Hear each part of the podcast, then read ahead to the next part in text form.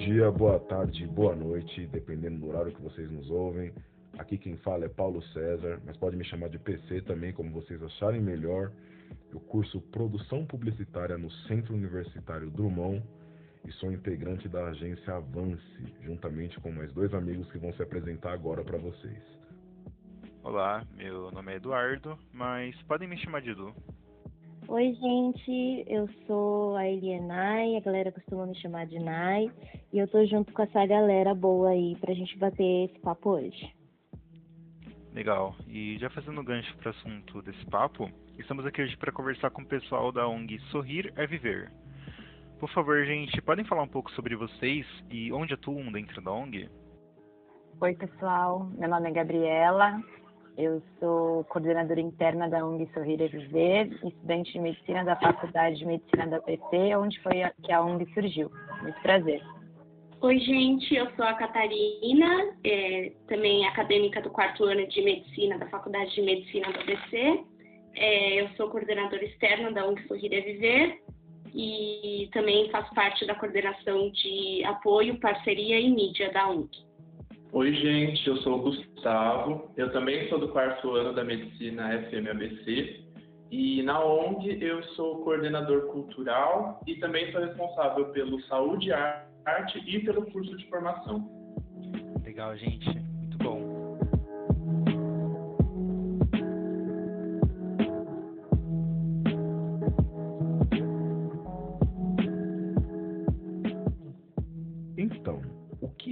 a ONG Sorrir é Viver e qual é seu principal objetivo? Eu acho que o principal é, objetivo da nossa ONG é trazer mais humanização, mais sensibilidade e mais leveza para o ambiente da medicina, para os serviços de saúde no geral, né? Nos hospitais, principalmente, que foi onde o, o projeto surgiu e onde a gente começou a atuar.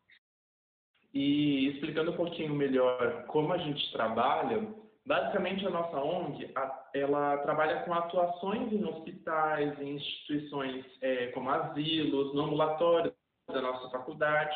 A gente se divide em três vertentes de atuação. Tem os clowns, que são os palhaços, tem os musicantes, que são os músicos, e também tem os contadores de história, que narram histórias para os pacientes. Legal, gente. E, bom, como surgiu o projeto? Há quanto tempo existe? Vocês poderiam falar um pouquinho a respeito? Nosso projeto existe há 17 anos. Ele foi fundado pelos alunos da faculdade também. É, começou como uma, uma reunião, um grupo de alunos, né, uma liga acadêmica, como é conhecido, e logo depois é, eles entraram no processo de virar uma ONG.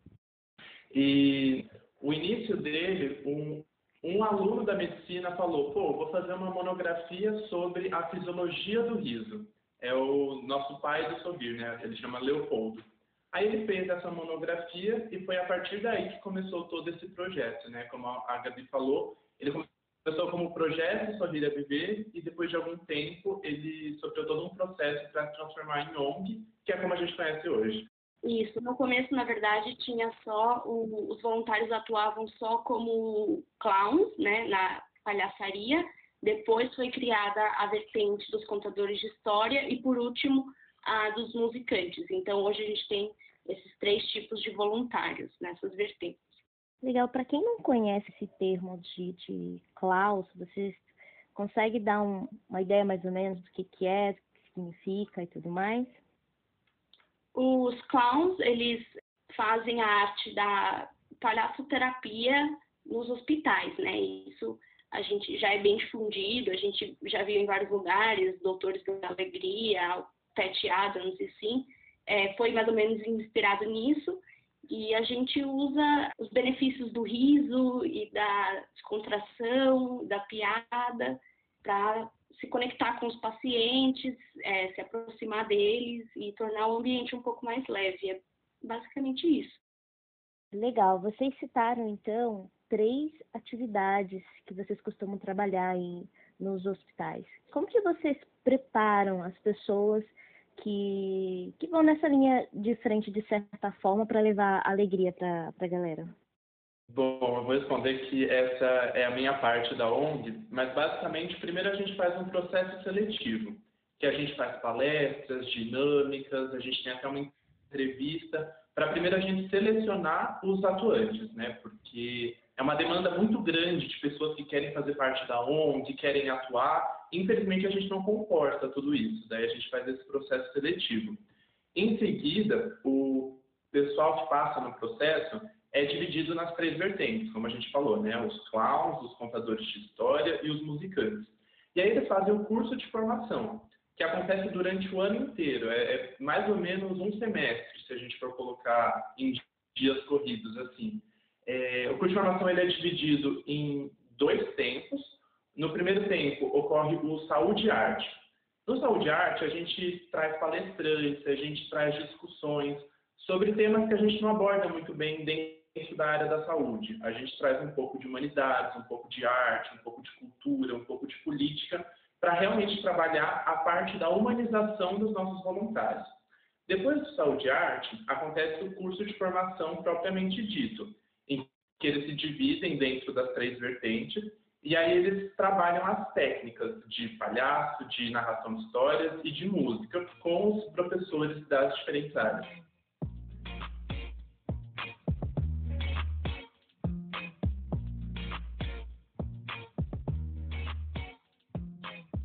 Bom, galera, muito legal. Acredito que é nítido o impacto que a ONG tem na vida de quem tem contato né, com a atividade de vocês mas acredito também que deve ser muito beneficente, né, para os estudantes mesmo. Vocês conseguem enxergar com clareza o que isso pode mudar na personalidade, no jeito que a pessoa lida com, com o paciente depois de ter passado pela ONG? Olha, Eduardo, uma coisa que é muito interessante que a gente ouve das pessoas que fizeram parte do Sorrir é que uma vez que você é sorrir, você vai ser sempre sorrir, sabe? Você acaba aprendendo muito acho que principalmente essa parte que o Gu falou, que é o saúde e arte, que é onde a gente vai é, humanizar né, os voluntários e agregar arte, cultura, política.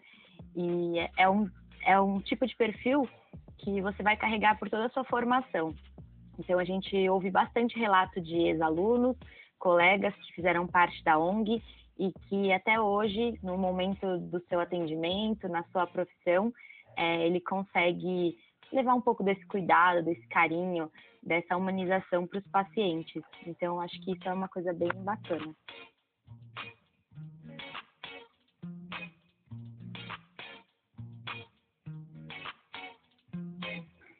Gente, e como é que ficou o trabalho da ONG agora na pandemia, né? A gente já vai, já estamos no, no segundo ano de pandemia, a gente sabe que atingiu é, o mundo em várias esferas e com certeza para, para a ONG também não deve ter sido fácil. Como vocês conseguiram manter o trabalho? Como vocês conseguiram se adaptar a essa nova realidade? Então, a gente, no começo da pandemia, ano passado, como todo mundo, né, literalmente o mundo inteiro, a gente ficou um pouco perdido, sem rumo, assim. A gente achou que as coisas fossem voltar em breve, ah, no mês que vem, ou no próximo, ou no próximo. E então a gente não sabia muito bem como continuar o nosso trabalho, só que mais ou menos por volta da metade do ano passado a gente desenvolveu um esquema de atuações online. Eu acho que a gente entendeu e aceitou que a gente não ia poder voltar para os hospitais é, tão, tão cedo, apesar da gente querer muito. Então, a gente desenvolveu todo um esquema de é, fazer atuações por vídeo. Então, a gente tem dois modelos de atuação, que é ao vivo, que a gente faz uma chamada de, de vídeo pelo WhatsApp com o paciente, é, ou uma atuação gravada, que o paciente pede, conta um pouquinho sobre ele, é, escolhe qual vertente que ele quer, é, clown, contador, musicante, e a gente grava um vídeo personalizado para ele é, e manda para ele depois pelo nosso WhatsApp da ONU. Então, isso foi se aprimorando, a gente foi desenvolvendo mais esse projeto. Esse ano ele já está bem mais estruturado e a gente ainda tem um pouco da barreira da, da divulgação, né, de como chegar no paciente, é um pouco mais difícil. Quando a gente estava no presencial, a gente ia no, no hospital fisicamente toda semana, então é um pouco mais distante esse, esse nosso contato com os pacientes, mas também é legal porque a gente consegue atingir outras, é, outros grupos da população, outros tipos de pessoas que a gente não tinha contato antes. Então, por exemplo, idosos, é, avós, tios, familiares do, do pessoal da faculdade que estão passando o, o período de, de, pandemia sozinhos, em isolamento, que estão precisando de uma alegria, de uma distração, a gente consegue levar um pouco disso para eles com as nossas atuações. Qual é a forma de vocês arrecadarem fundos hoje para funcionar? Porque, obviamente, vocês devem ter custos. Então, como, como é feito esse processo de arrecadação? E, e como está hoje, né? Depois, nesse processo da pandemia, vocês continuam com o mesmo processo de arrecadação? Como que está hoje isso na, na ONG? A gente por ser uma ONG, né, a gente vive 100% da, da doação, da contribuição dos outros, a gente não tem nenhum lucro em cima de nada, então a gente depende da, das doações, a gente faz campanhas de, de doação, quando a gente fazia os nossos eventos presenciais, o nosso maior evento era o Mutirão da Alegria, e que era um evento bem grande, que a gente precisava de bastante recurso, bastante dinheiro para acontecer. Então a gente fazia vaquinha online para arrecadar dinheiro e o que a gente não usava nesse evento é, a gente guardava para depois. É, a gente faz é, venda de produtos da ONG, a gente antes também da pandemia a gente fazia é, venda de, de doces assim em alguns eventos é, e a gente tinha alguns patrocínios também com empresas. É, a maioria se perdeu agora na pandemia, né? A situação econômica não está muito boa para ninguém, mas é basicamente isso, sim. Entendi. E na questão do voluntariado, qualquer pessoa pode se voluntariar também? Os nossos voluntários são os alunos do Centro Universitário da Faculdade de Medicina do ABC. Então, até o ano passado, éramos alunos de medicina e esse ano, com muito prazer, a gente conseguiu finalmente abrir para os demais cursos. Infelizmente, não são todos os cursos que conseguem participar por conta do nosso horário. O nosso curso acaba sendo noturno, né? Porque existem cursos noturnos na faculdade também. Mas para os demais a gente conseguiu abrir, então isso é motivo também de muita alegria e crescimento para a ONG. Que ótimo. E para a galera que quer ajudar a ONG, assim, a galera que está ouvindo a gente, que quer ajudar a ONG, como, como que eles podem fazer isso? Olha, gente, eu acho que a pandemia só mostrou como todo mundo é dependente de todo mundo, né? E principalmente nesse isolamento, que a gente não consegue realmente é, se encostar, se encontrar, pedir coisa, eu acho que divulgação é o essencial para a gente. Seja essa divulgação né, que a gente faz do nosso WhatsApp para entrar em contato com a gente, pedirem atuações, ou também nesses nossos projetos de arrecadação, né? Como a Kátia falou, a gente, logo logo a gente vai começar a vender umas rifas para conseguir arrecadar. Uma coisa que é legal também lembrar é que todo esse dinheiro que a gente arrecada é para investir dentro da ONG. Porque, como eu falei, a gente contrata professores para fazerem curso de formação, né? Então, é para pagar o salário deles. A gente realmente não tem nenhum tipo de lucro. Então, para você que se identificou com o trabalho, lindo da, da ONG Sorria Viver e quer saber como pode ajudar, vocês podem ajudar doando qualquer valor, com certeza vai ser de muito ajuda. E vai ser de muita ajuda mesmo, porque a ONG precisa de fundos para continuar existindo, tá? Então, a galera pode passar quais são os meios, é, é, é, as redes, que a galera pode entrar em contato para poder fazer a doação? O nosso, para quem quiser seguir, o nosso Instagram é arroba sorrir é viver, tudo junto. É, o site é sorrireviver.org.br e tem a nossa página do Facebook também, ONG Sorrir é Viver. E aí lá nesses canais vocês vão encontrar o nosso número de WhatsApp para pedir uma atuação, ou então é, como que vocês podem fazer doações, a nossa conta bancária e os nossos portfólios, explicando mais sobre a nossa atividade. Bom, gente, como vocês puderam acompanhar, esse é um trabalho maravilhoso que a galera faz.